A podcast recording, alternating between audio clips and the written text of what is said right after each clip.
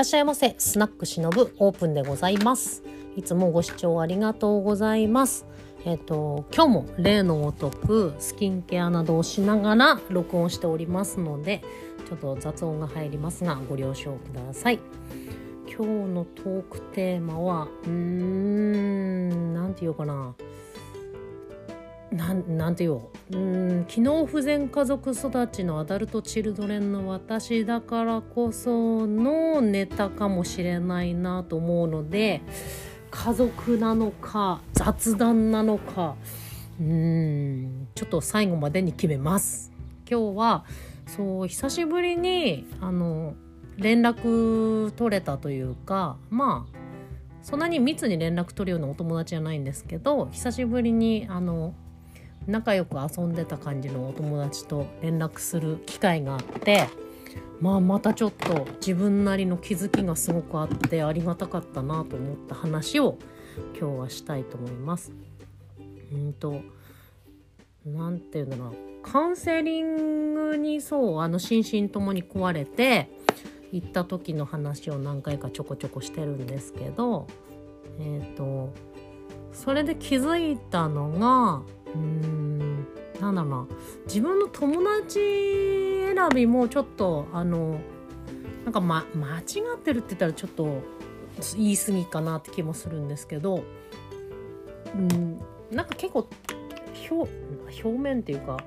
対人間に対して当たりの強い人をかっこいいと思ってたところがあるんですよ。なんかパンって自分の思ってることをね嫌な感じでも何でも言えちゃう人。かっこいいなって勘違いしてた時があって今はねそれあんまりかっこよくなかったんだなってなんか思ったんですけどそう。でうちの父にやっぱりそういう人ってタイプ系統がすごく似てるなって今は思うんですけどそう。なのでお友達もやっぱそういう系統のお友達を自分の周りに結構集めてた時というかやっぱ憧れてましたからね。なんか一緒にいる機会が多かったんですけどその久々にそうお話しする機会があった友達もそっち系のタイプだったっていうのをちょっと思い出したというかそうそう。そういうタイプだったんですよ。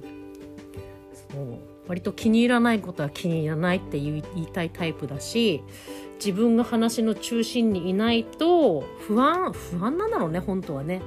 そう。あのあんまり機嫌が良くなくなっちゃったりとか面白くないくなっちゃう友達だったりするんですけど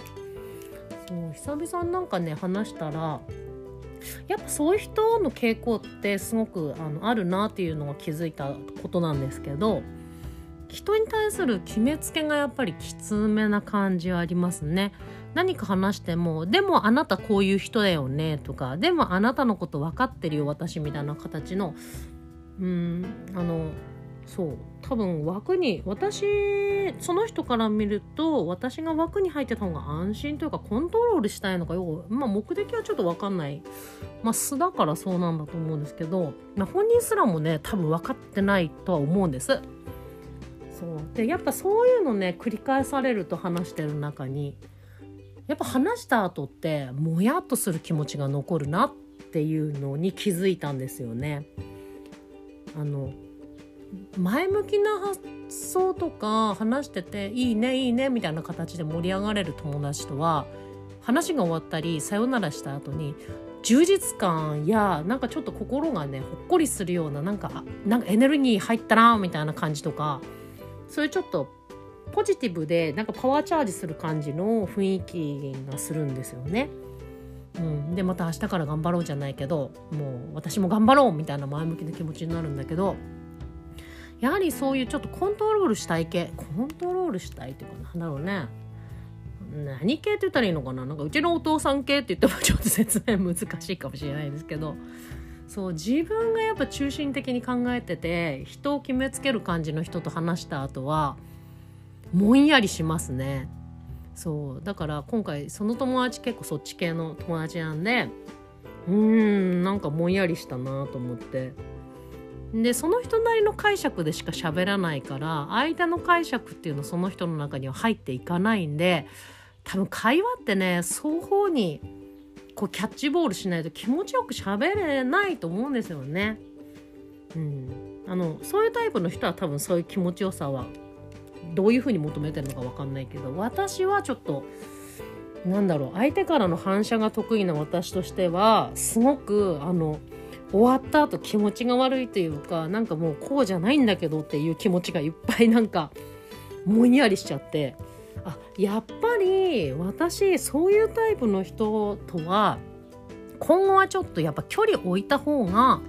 自分のために幸せに生きれるなっていうのをすごく実感したんですよ今回。もうそれがやっぱありがたかったなと思って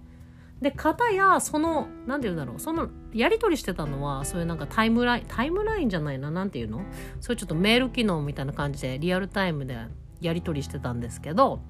メールじゃないね。何て言うんだろう。あなんかパッと出てこないな今。そうそうそう。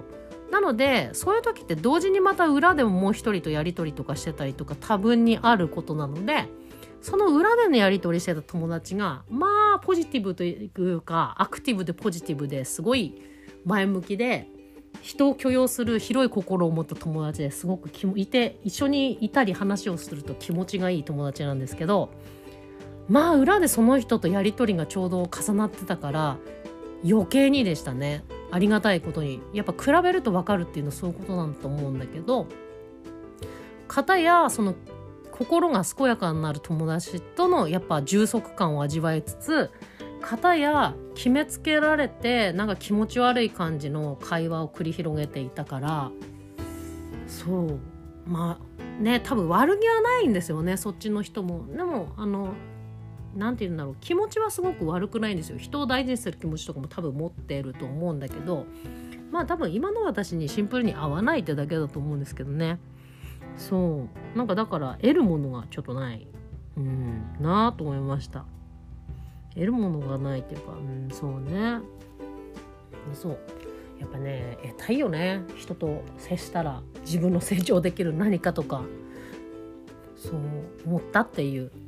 うんだからやっぱ友達選びというか話す人ってか関わる人か。ってすごく大事だなって思いましたね。うん、なので特にそうなんだろうそういう毒親育ちっていう言葉あんま好きじゃないんだけどそう機能不全家族育ちの私としては人の反射とか反応がものすごい気になっちゃうからうんなんかちょっと勘違いしててそういう人たちコレクトしてたの本当なんか間違ってたなと思ってやっぱこれからはそうやってねそう気持ちが良くなる友達とより深めていきたい感じですね。まあそういう人たちと付き合わないっていうわけじゃないんだけどその合わない人たちとは、まあ、距離感が必要だなと思いますね。うん。そうそう。そうすればねおのずとやっぱり自分の心がいい人たちが周りに集まれば自分も健康的にね生きれると思うので。そう。だからすごくいい気づきをもらったからあの居心地のいい友達でも悪い友達でもすごくありがたいなって思いました。うん、その時はなんかねもやっとするなと思ったんですけど。そう。あの今こういう風に振り返ってみたりこうやってね思ったことをまとめてこうやって皆さんにお話して聞いてもらえるっていうネタになったということですごいありがたいなと思っています。うん、でもああいうタイプってほんとな何なんだろうな。何がしたいんだろうな。そう。なんか人と比べることがやめられないって言ってたね。うん。なぜそれをしたいんだろうと思ったけど。まあそういうことね素直に言うところがまた可愛らしいところでもある人たちではあるんですけどうん。人と比べるってそうだからあんまりなんだろうね物差しがみんな違うから比べても全くもう単位違うのと一緒だからそういうのはあんま考えないように私はするようにしてるよっていうふうには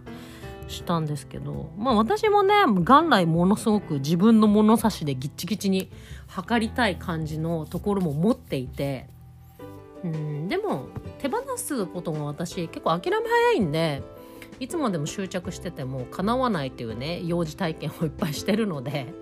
そう子供は無力ってね小学校の時に思った子供でしたからね私は。なので諦めはめちゃくちゃ早いんですよ。それがまあ良かったり悪かったりもするけど